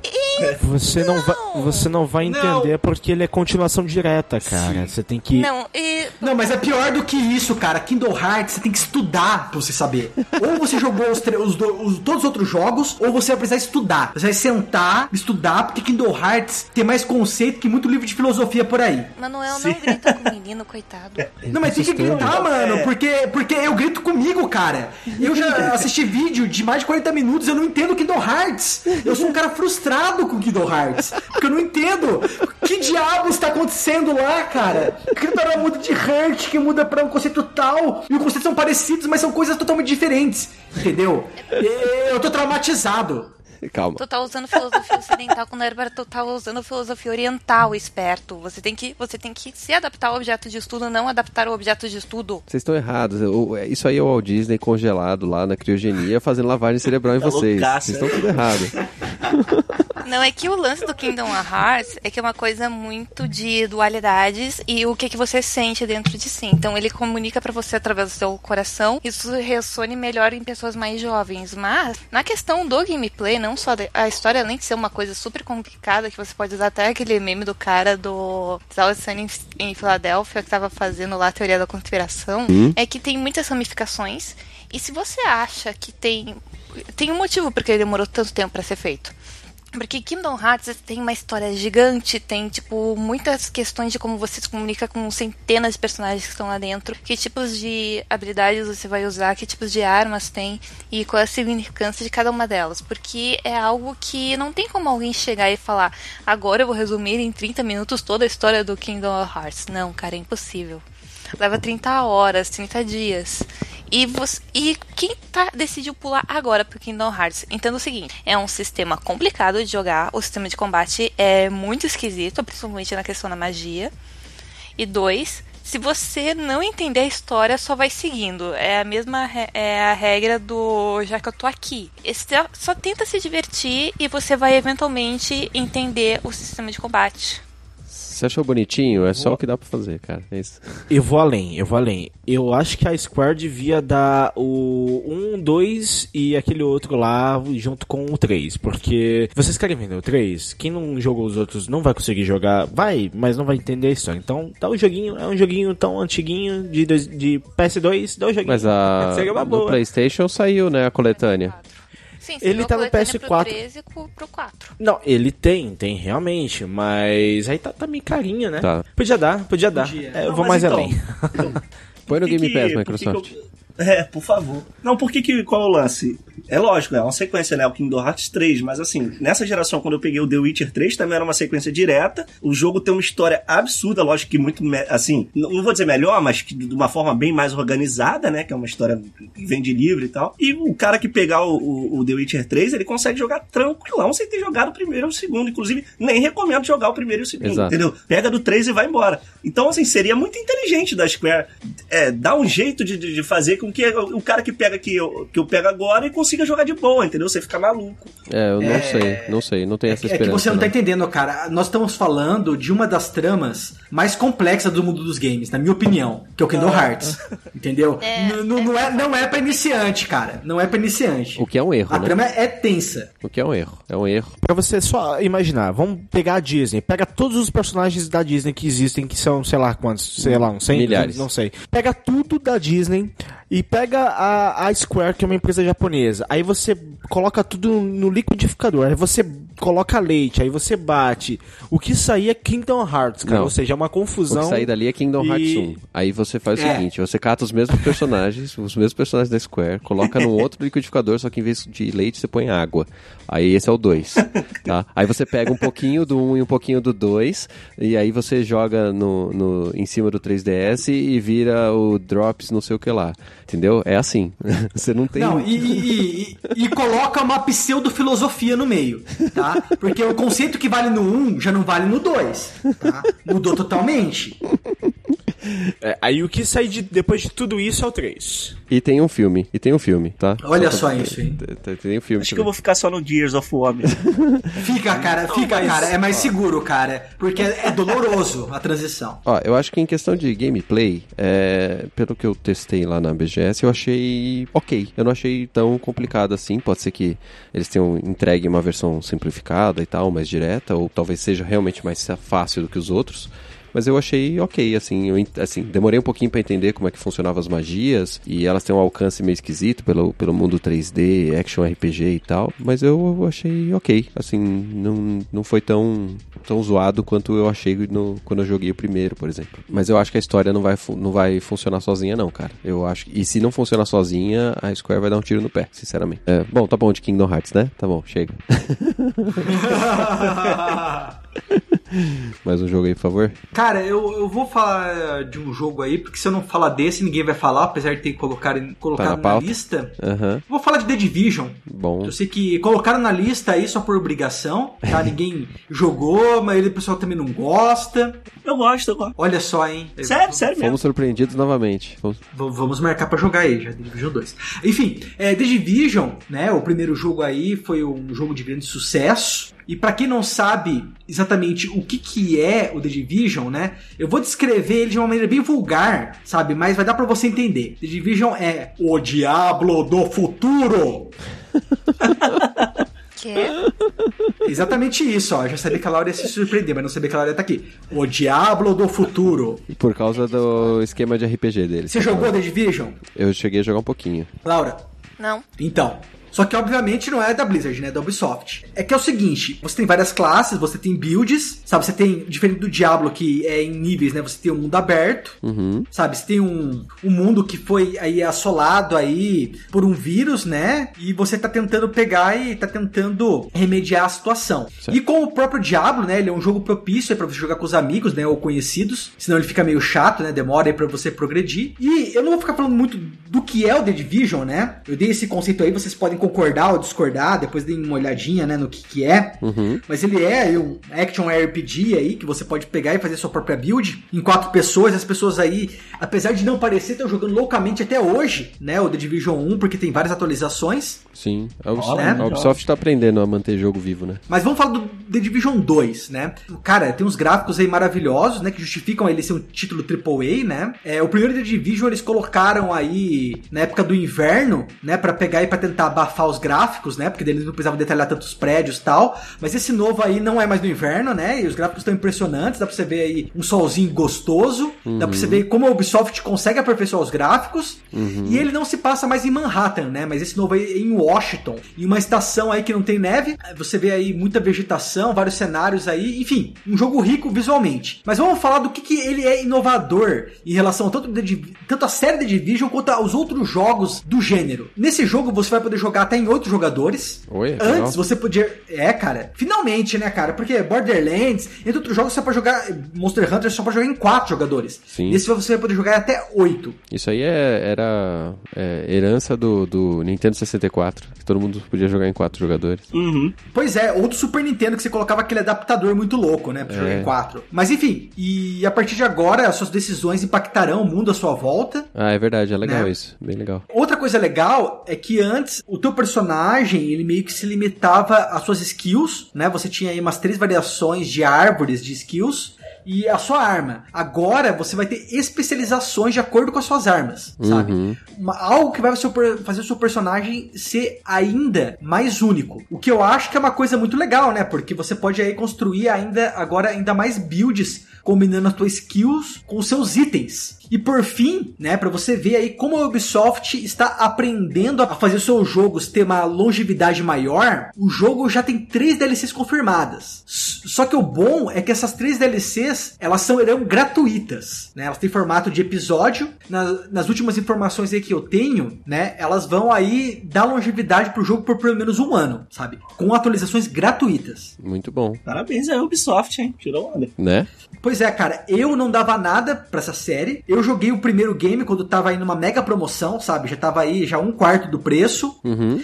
E jogando com amigo, cara, é, é delicioso. É. É muito prazeroso, cara. Jogar com os amigos sempre é melhor, não interessa qual é o jogo. O jogo pode ser o pior jogo que existe, pode ser um jogo extremamente bugado, pode ser um jogo 2D, pode ser Tibia. Mas se você jogar com os teus amigos, sempre vai ser melhor. Vou ter que defender o Tibia, O? Tibia é maneiro, meu. Eu joguei Tibia durante 10 anos, é maneiro. Foi o que eu falei. Jogar sozinho é legal. Só que é um legal ponto. É. Jogar com os amigos, cara, faz o negócio ser extremamente bom. Ô, Felipe, é, diga aí qual que é o joguinho que você... Mais um joguinho que você espera aí. Eu posso levantar o trem do hype? Ixi, vai. Libera, Vai. Piuí. Você acha que esse vai sair desse ano, é isso? Você acha? Pode mesmo? Pode. Você acha que vai sair esse ano? Pode falar. The Last of Us Part Ai, meu 2. Deus. Claro. Eu achei que esse ia ser o primeiro que você ia falar. Eu também achei. Eu não ia falar, mas pediram, então tá aí. The Last of Us Part 2, então, pessoal, vai voltar agora com a Ellie sendo protagonista cinco anos após o final do primeiro, né? Vai ser sem spoilers, o os meu, meu comentário vai ser totalmente sem spoilers, pra não atrapalhar ninguém. Bom, a gente tem muito pouca informação da trama do jogo, né? A gente tem o trailer de gameplay da E3, mas que mos- mostrou mais o, gameplay do jogo, que eu acredito que não vai ser daquela forma. Acho que eles vão alterar bastante coisa. O Joel mesmo não apareceu, mas o Neil Druckmann, ele revelou que eles estão guardando o segredo porque eles querem deixar as pessoas surpresas quando o Joel for revelado, ou o que aconteceu, ou o que vai acontecer com ele no decorrer do jogo. Agora, a Ellie, ela tem uma namorada, a, Dina. Vai ser um jogo voltado mais pro ódio, que dá a entender que alguma coisa aconteceu, ou com ela, ou com o Joel, que a gente não sabe, dá pra deduzir que possa ser até com os dois. Basicamente, a gente tá com uma incógnita. A gente recentemente teve a PlayStation Europe é, divulgando um vídeo com os lançamentos que vão ser. Os jogos que vão ser lançados no decorrer dos é, os próximos, próximos anos, ou de- os próximos lançamentos. E o The Last of Us ele tava listado. Vamos- Nos, Mas- termos, nos termos da PlayStation Europe, coming soon. E quando você fala soon, Coming soon, costuma ser dentro do em próximo breve. ano, né? Mas então a gente até então não sabe muita informação que seja oficial. A gente sabe que o- jogo ele já está em processo de, Então- de tradução, né? E quando um jogo está nesse processo é porque ele já está muito próximo de ser lançado. Mas até então não, não tem nada confirmado 100% pela Naughty Dog. Mas a gente pode deduzir pelo chutômetro que no decorrer desse ano eu vou chutar lá pra junho. É, Eu acho que eles não vão lançar no Mas- junho, não, mas é, o meu chute inicial seria maio. Mas uh, tem o Days Gone antes, né? Então. Dois Triple A's próximos acho que não vai talvez rolar. setembro. Days Gone já lançando em abril. Mas acho que sim, The Last of Us Part 2 a gente vai ver esse Na ano. parte dois Eu desse acredito ano. fortemente nisso. Eu vou chutar uma coisa. Manda aí. Posso? Pode, claro. A, previs... a previsão é que a nova geração de consoles comece em 2020, 2021, correto? Isso. Então, se for pra anunciar a nova geração de consoles, vai, isso vai ser feito mais ou menos lá pela E3 e por- pelo evento que a Sony vai fazer. E considerando que o The Last of Us, o primeiro, quando ele foi lançado, ele foi lançado também, faltando poucos meses pro lançamento do PlayStation 4 e Xbox One, eu acho que se o The Last of Us 2 for lançado esse ano, ele vai ser lançado em novembro ou dezembro. Porque se tem uma coisa que o The Last of Us tem, que eu acho que é o que estão procurando pra fazer com a franquia, é lançar ela no final da geração pra ela definir quais são os gráficos da próxima. Tipo, os gráficos têm que começar a partir disso aqui. Eu acho que a Naughty Dog, eles vão fazer o The Last of Us Part 2 pra é, cross-gen. Em- em jogos entre geração. Acho que sim, vai ser definido como que vai ser os jogos da próxima com The Last of Us Part 2, mas isso por parte da Sony. Acho que sim, acho que sim. Pode ser lançado agora pra essa e continuar pra próxima. Os gráficos que foram apresentados durante a gameplay, eles são muito cross-gen. Eu não acredito que o PlayStation 4 normal consiga rodar naquela qualidade. Eu, eu sou muito cético com relação a isso. Não roda, provavelmente não. Não Pro. naquela qualidade. O sim, mas isso, isso depende de alguns fatores, né? Porque ali era 4K full 60, não, 30, 30, claro que vai ser 30. Mas nem todo mundo vai ter uma televisão 4K pra, daquela forma ali. Então eu acho que sim, vai ser cross, cross-gen. É, mesmo. eu até acho que possa ser cross-gen, mas eu não acho que ele vai ser anunciado com o console. Eu acho que ele vai ser anunciado antes. Não, não, sim, não, não, não vai, não vai. Esse ano sai, com certeza. Mas os gráficos eles vão ser definidos para a próxima geração a partir desse. Ah, sim, sim. Mas eu acho que ele vai, vai fazer igual o outro. Vai lançar no finalzinho da vida do Play 4. E aí eles fazem um remasterzinho de leve só pra vender na CrossGen. E até então foi o gráfico mais perfeito que o PS3 já tinha visto, Sim. né? Mas a gente tem um bom concorrente aí pra gráfico no Play 4, que é o Resident Evil 2, né? Sim. Porque tá, É, tá pesadinho, tá bom, tá bonito. não, ele é legal, mas eu acho que não vai chegar ao pé do Last of Us 2, viu? Não, é que o motor gráfico é diferente. É, né? eu acho que a grande pergunta gráfico é, é- quantos zumbis vão aparecer na tela? Boa pergunta. É isso, isso, isso é. Isso é importante para o processamento de gráfico nessa geração. É, você pode fazer o jogo bonito, mas se tiver muita gente na tela, o computador não aguenta. Não renderiza, então não faz diferença. Então, vamos ver, vamos ver o que, que eles vão fazer. Eu, eu, eu tenho uma expectativa de que é, ele vá manter o nível, né? Afinal de contas, é, a pressão que tem em cima desse jogo é muito grande, né? The Last of Us, Último de Nós, parte 2. E eu acho que já não vai sobrar mais ninguém se o Joel matar todo mundo como foi no primeiro. Eu acho que não vai sobrar o Joel, mas tudo bem. É, Eu posso fazer uma sugestão sugira. que a medida oficial de poder gráfico do Meia Lua seja a quantidade de zumbis. Boa. Agora é medida oficial. Eu acho que a gente tem que usar uma escala Dragon Ball, entendeu? Também acho. É, A escala desse, desse jogo é 5 mil zumbis. O poder dele é mais de 8 mil. É isso, é a partir daí que o negócio fica interessante, cara. Né? Mais de 8 mil. Ai, Mas ai. aí, qual a tua expectativa pro próximo ano? A minha? É, então. Eu, eu, É, eu só tenho só expectativa. Então, eu só tenho expectativa do Resident 2 e do é, Ori and Will of Wisps. Pelo menos dentro daquilo que foi é, anunciado até agora, né? Se eu pegar e der uma diminuída no, no hype, eu tenho curiosidade para saber o que vai acontecer com o jogo novo da Remedy, o Control. Também não dá pra ter certeza que vai ser lançado esse ano, né? Existe essa, essa expectativa aí, né? Que tá com a data anunciada para 2019 para Xbox, PC e Play 4. E assim, eu gosto da, da ideia de plot do Max Payne e do Alan Wake, principalmente do Alan Wake. O, o diretor desse jogo é o mesmo, di- diretor e escritor é o mesmo, né? É o Sam Lake. Eu tenho boas expectativas aí para esse jogo e ele tem uma premissa semelhante, né? em- pelo menos aparentemente semelhante ao do Quantum Break, que era um jogo que eu tinha uma expectativa muito boa, mas que é, aparentemente não, não se concretizou tanto assim, né? Porque falhou miseravelmente na venda.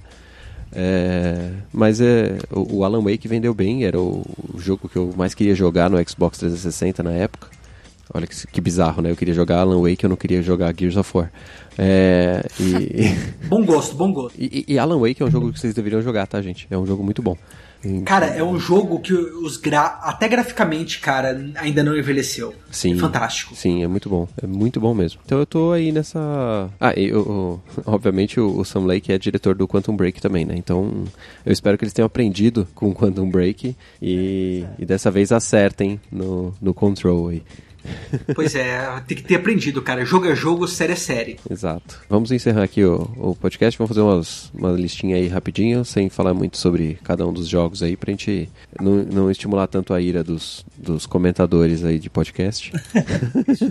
Cara, eu vou dar aí duas missões honrosas. A primeira pro Metro Exodus, Uhum. né? Que apesar. Mais um, mais um jogo aí de mundo pós-apocalíptico, né? Na Rússia agora, E, né? Cara, agora na Rússia, agora sem subir pra superfície, ficando só aí vivendo e se locomovendo no subterrâneo, né, nos túneis de metrô. É um jogo aí com bastante uma pegada bastante survive e drama, né? Eu tô na expectativa porque o Metro não é uma série cheia de jogos, né? Geralmente é lançado um jogo apenas por geração. Sim. Então eles tendem a caprichar. Sim. E a grande novidade desse metro é que ele é em mundo aberto, né?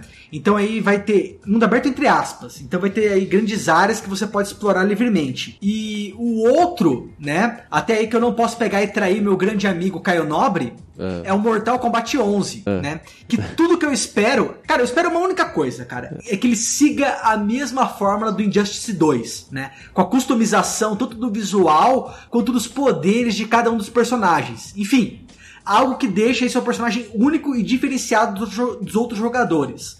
Além, é claro, dos vários, mo- dos vários modos, né, em missões online. Porque isso vai permitir aí que ele tenha uma sobrevida, né, e ele possa ser apreciado por mais tempo, né, não somente pelos jogadores que curtem aí o multiplayer, mas também por aqueles que gostam de jogar o single player. E é isso. Muito bem. Laura?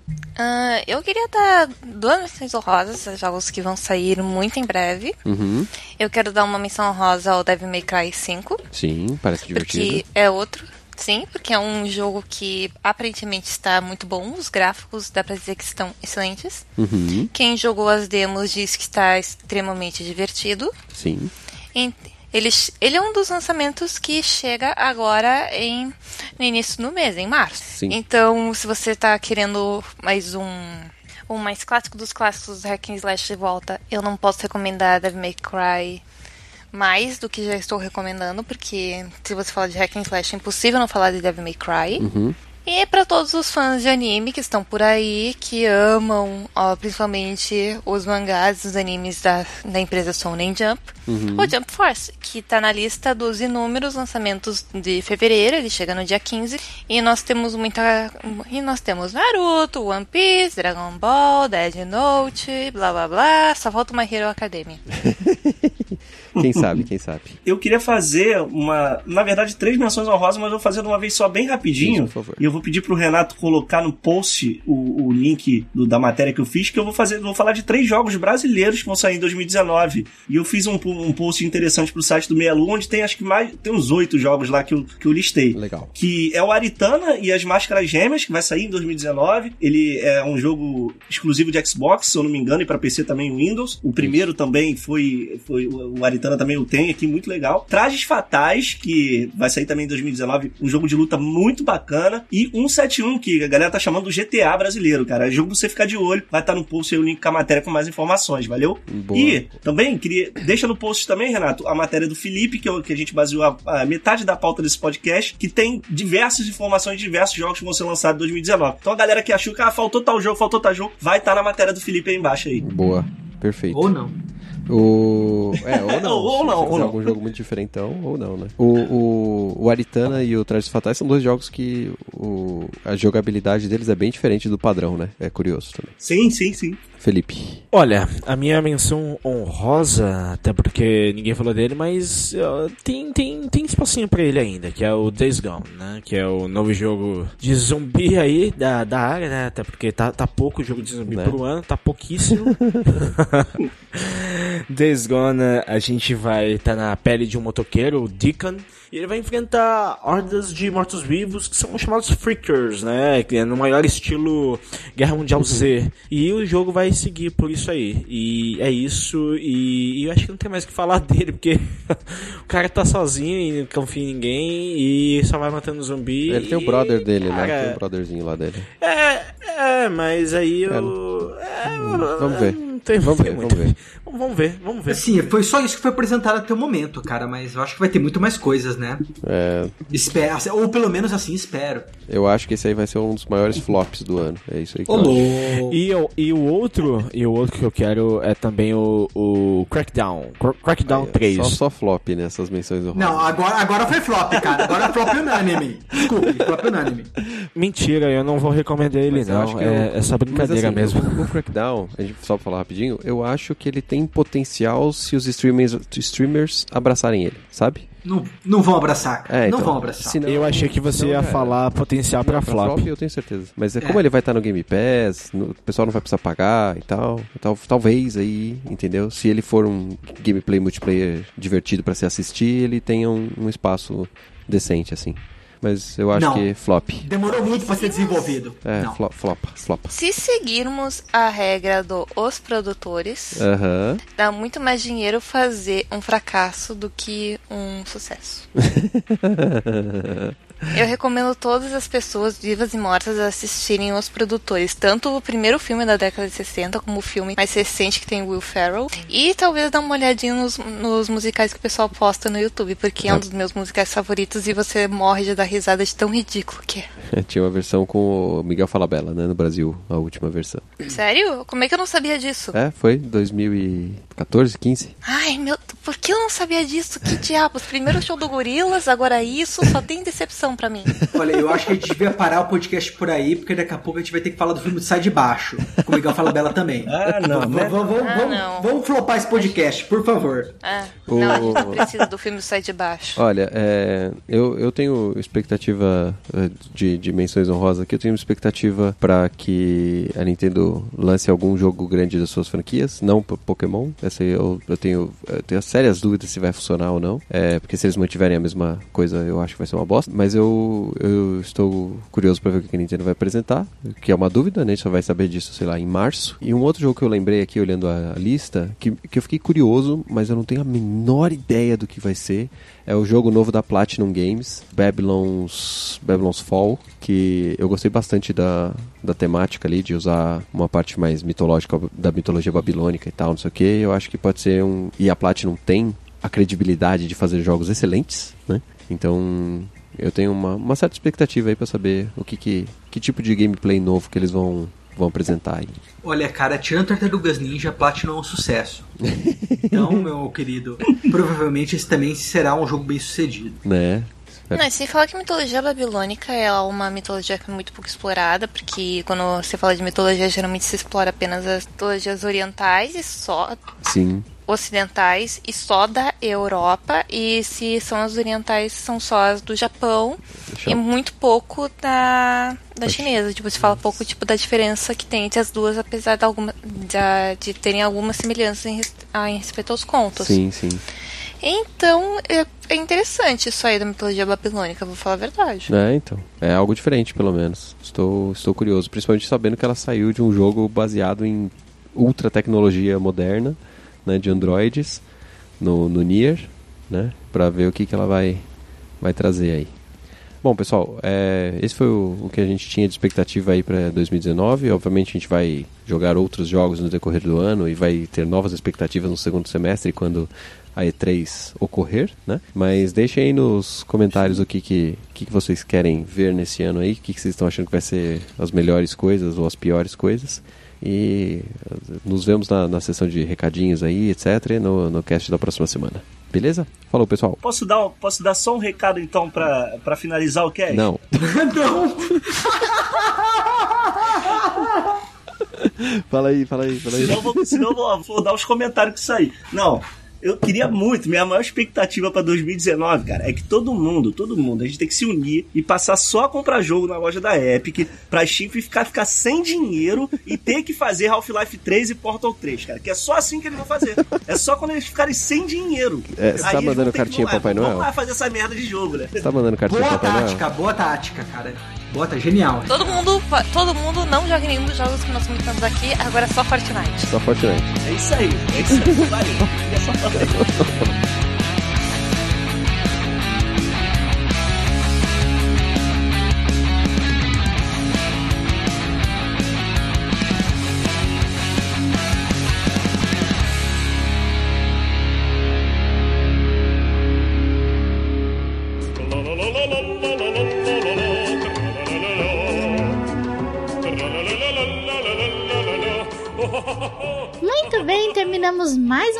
E eu estou aqui de volta com vocês para a leitura de comentários. Dessa vez vamos ler os comentários do primeiro cast de 2019, que foi sobre melhores jogos de 2018. E eu estou aqui para me acompanhar nessa leitura com Cris. E aí, Cris, tudo bom? E aí, meus caros delícias do Melu, saudações pra todos vocês. Primeiramente, um feliz 2019 pra todo mundo, um feliz ano novo, que tem muitos jogos delícias pra gente jogar, muitos podcasts também aqui no site, muita coisa boa aí no Melu vai acontecer. E vamos ler nossos comentários deste cast. Exatamente. Muito obrigada a todos que têm deixado os comentários e vejo aqui que temos, tivemos muitos comentários do cast desse primeiro cast de 2019. Obrigada a todos que têm com carinho nos acompanhado até agora. E eu vou começar aqui, Cris, lendo o comentário do Todo Existindo. Ele diz o seguinte: só discordo em parte sobre o Detroit Become Humans. Foi o primeiro jogo que eu precisei fechar a live porque não suportei ver o que estava acontecendo. E o único. Se eu tivesse opções que me permitissem ter a experiência completa desse jogo, eu jogaria do início ao fim infinitas horas. Duas semanas sem cash e fiquei carente. As lives do Meia Lua são parte da minha agenda. Só sei que é quinta porque toda quinta tem Meia Lua. Segunda é contrafactual. Terça era costelas. Quarta, miçangas. Quinta, Meia Lua. Sexta, sábado domingo finge que o mundo vai acabar no final do dia. E segunda volta ao começo. Bom, minha lista de top 10 é Detroit, God of War, Devil May Cry HD Collection e em diante ponha seu jogo 2018 favorito aqui, que venha 2019 com seus jogos de gráficos incríveis. Enfim, na minha sua lista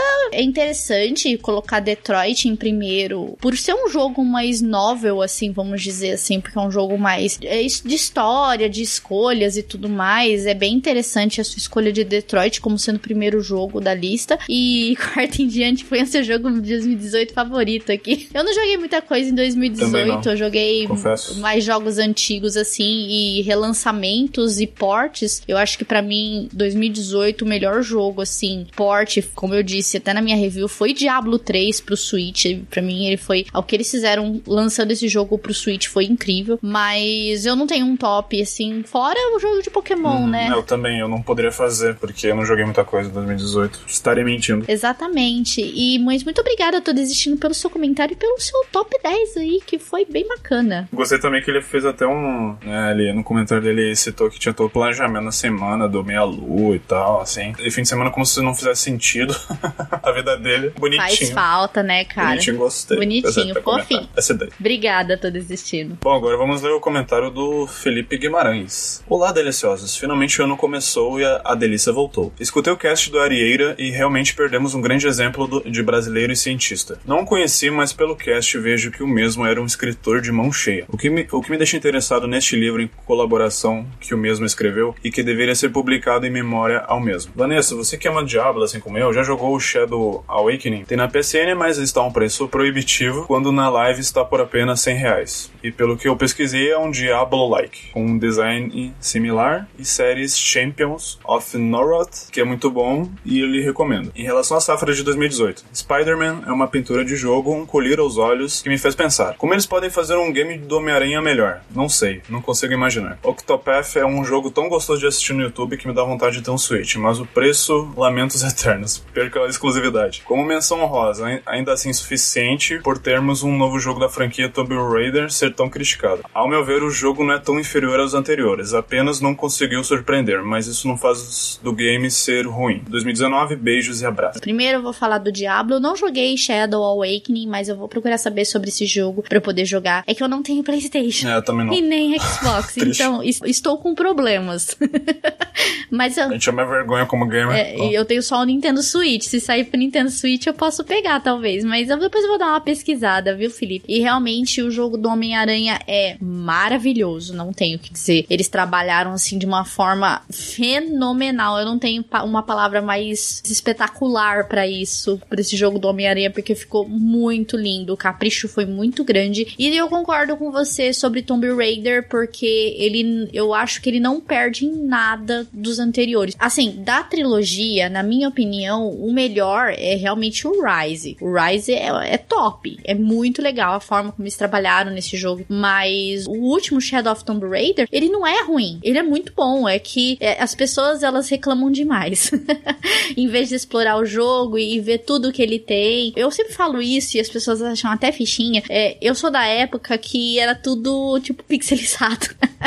E os jogos continuam sendo bonitos. E Shadow of Tomb Raider é um jogo bacana. É, a história dele veio pra fechar a trilogia. E ele não é um jogo ruim. Muito pelo contrário, é um jogo muito bom. Só que as pessoas reclamam muito, entendeu? É, ele poderia ser melhor? Poderia. Não, não, não tem problema. Os produtores sempre estão procurando sempre fazer o melhor. Mas ele não é um jogo tipo, nossa, que jogo ruim. Não. O pessoal exagera demais. Ele seria o pior da trilogia, na sua opinião? Não, ele pra mim ele empataria com o Tomb Raider do o 2000, o primeirão. Na minha opinião, Shadow of Tomb Raider empata com o primeiro jogo da trilogia. Na questão de ser bom, entendeu? Dele ser é, relevante e tudo mais, eu acho que Shadow empata com o primeiro jogo, entendeu? Porque o Rise ele é bem superior de fato, mas o Shadow não é ruim. As pessoas que reclamam demais.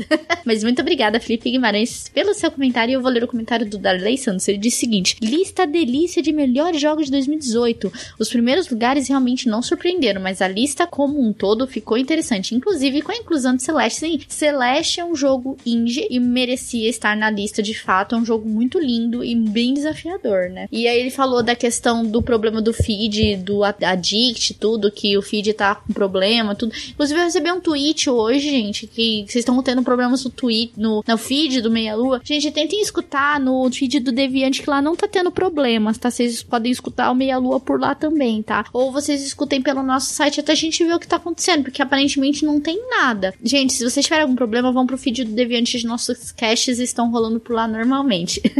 Muito obrigada ao Darley Santos pelo seu comentário. E por falar em Deviante, Cris, vamos para a leitura de comentários do Deviante, então. E, Cris, por favor, faça as honras aí. Leia o primeiro comentário no portal Deviante. Eu tô vendo que é um comentário muito bem escrito, muito bem argumentado. Vamos lá, então. Bom, o primeiro comentário do Portal Deviante do Ari. Minha lista tá atrasada porque eu queria jogar alguns jogos lançados em dezembro. Bom, 20 Guacamole 2 de PS4, é, 19 Detroit de PS4, de- 18 Tetris Effect, PSVR, é, 17 Dragon Ball Fighter Z de Switch, 16 16º Smash Bros Ultimate de Switch, 15º Chasme, acho que se fala, de Vita, 14º Gris, é meu jogo aí, de Switch, 13º Bloodstained, Curse of the Moon, PS Vita, 12º Shadow of the Tomb Raider de PS4, legal. 11º Celeste de Xbox One X, em décimo, MOS de PS4 e PSVR. Nono lugar, Yakuza Kiwami 2 de PS4. Oitavo, The Messenger de Switch. Sétimo, Assassin's Creed Odyssey de Xbox One X. Sexto, Iconoclast de PS Vita. Quinto, Monster Hunter World de PS4. Quarto, Spider-Man de PS4. Terceiro lugar, Astrobot Rescue Mission de PS4 PSVR. Segundo lugar, God of War de PS4. E o grandíssimo primeiro lugar, Red Dead Redemption 2 de Xbox One X. Ele também comentou algumas menções honrosas como Dragon Quest 11, Nino Kuni 2 e, e Octopath Traveler. Ele jogou algumas poucas horas porque está um pouco saturado de, de RPG e pretende começar a jogar o gênero só daqui a um bom tempo. Spyro Trilogy e Shadow of the Colossus Remake, que apesar de jogos excelentes experiências melhores do que alguns dos, dos listados, ele não achou justo colocá-los porque os maiores méritos estão nos jogos originais e não no que fizeram de novo. Bacana, bacana. Faz sentido. Bacana a sua lista. Queria comentar, tipo, ele ter jogado todos esses 20 jogos. É realmente surpreso como eu estou desatualizado em relação a jogos. Eu preciso jogar muito mais. Eu não tenho PS4 Xbox One pra jogar isso. É, então, Xbox, Switch, PS4, não tenho nada, filho. É muito interessante isso ali. Mas a gente chega lá. Interessante. Parabéns. Mas eu tenho do Switch e alguns eu joguei aí. Muito bom. Muito obrigada aí. Isso aí, Ari. Muito obrigada, Ari, pelo seu comentário. E agora vou ler o comentário do Diego. Ele diz o seguinte: God of War pra mim foi o melhor jogo de 2018. Porém, eu não joguei Red Dead Redemption 2. Mas eu só ouvi falar muito bem dele. Até acreditei que ele fosse ganhar o GOT 2018. De tanto que eu ouvia falar bem dele. Vocês acham que God of War realmente deveria ter ficado à frente de Red Dead Redemption? Quem jogou os dois concorda com o resultado? Um grande abraço a todos. Eu acho que God of War merecia ganhar o prêmio sim na frente do Red Dead Redemption. Sim, porque o capricho que eles tiveram com a história do Kratos, você inovar na história de um personagem que até aquele momento ele era violento, era uma pessoa que matava assim descontroladamente por vingança.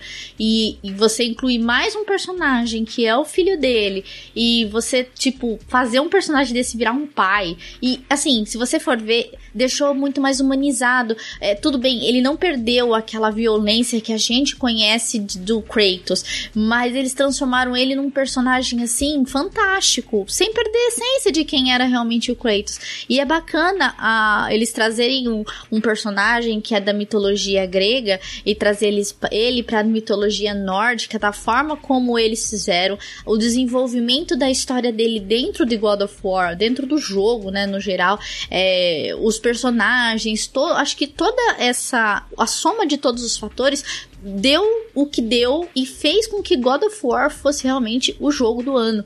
Que talvez o Red Dead Redemption pecou um pouquinho nessa parte, então talvez o conjunto da obra toda do Red Dead não foi tão expressivo como foi do God of War, entendeu?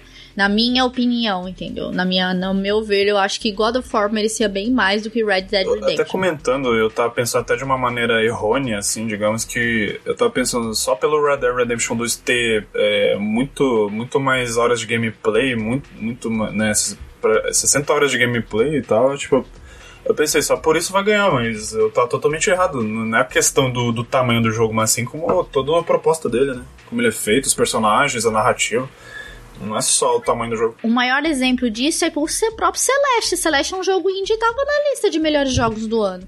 Então, o meu pensamento é que o importante não é o é, os gráficos, nem nada, tem que ver todo o conjunto da obra. Você tem aí história, você tem aí protagonista, você tem trilha sonora, você tem gráficos, você tem todo um negócio para você avaliar uma série de fatores que faz com que o jogo se torne o melhor do ano. Tudo bem que a votação é pública, mas ah, eu acredito que os jogadores, os, as pessoas que jogam videogame, de verdade, que não se importa, é, vamos dizer assim, não se importa só com gráficos, elas vão ver que realmente God of War é um jogo que merecia estar ali, realmente como o melhor jogo do ano. Mas muito obrigada, Diego, pelo seu comentário. Até tem um comentário do Ari ali sobre isso, que ele falou que prefere o Red Dead Redemption e tudo, mas eu fico assim, como eu vi as duas gameplays, assisti a galera jogar, é, eu vi os dois lados dos jogos, eu acho que God of War me atraiu muito mais do que Red Dead Redemption. Red Dead Redemption é um excelente jogo. O 2 que saiu aí, ele é maravilhoso.